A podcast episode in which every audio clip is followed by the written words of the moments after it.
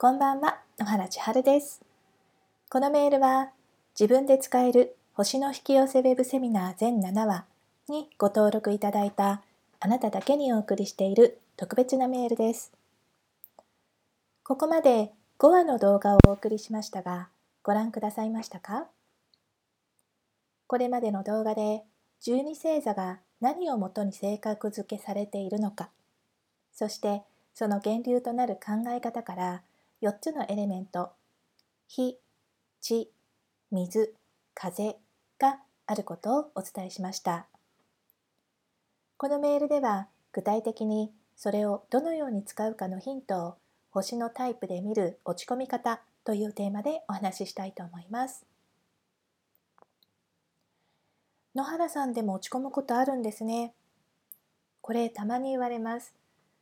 スピリチュアルな人イコールいつもポジティブで明るいというイメージがあるのだと思いますがありますよっていうか私は基本的に割と落ち込みやすいと思います。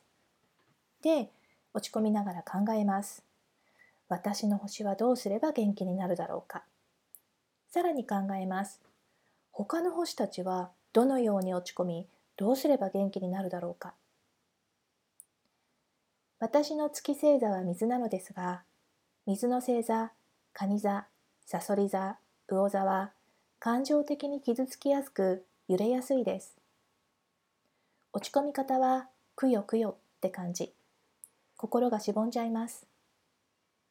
元気になる方法は、辛い、悲しい、傷ついた心に、よしよし、なでなで、大丈夫？って寄り添って共感してあげるといいです。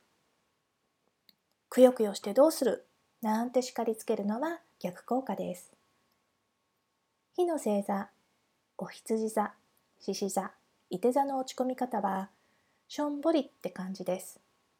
やる気が消えてしまいます。元気になる方法は、元気出せよ。楽しいことしよう。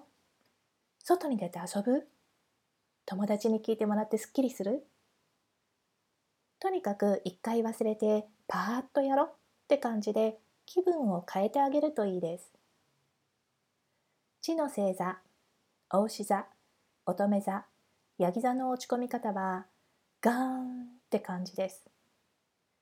足元がすくわれて何もかもダメになってしまったというような衝撃を受けます。元気になる方法はお気に入りの場所や安らげる人安心できる環境へ避難し実は何も奪われていないということを現実をチェックして確認するのがいいです。風の星座、双子座、天秤座、水亀座の落ち込み方はぐるぐるです。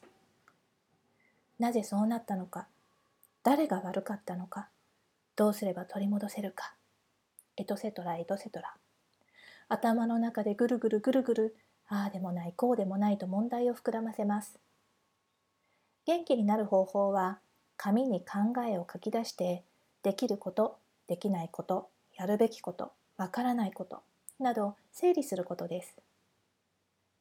これらの話はあなたの月星座で考えていただいた方が多分しっくりくると思います。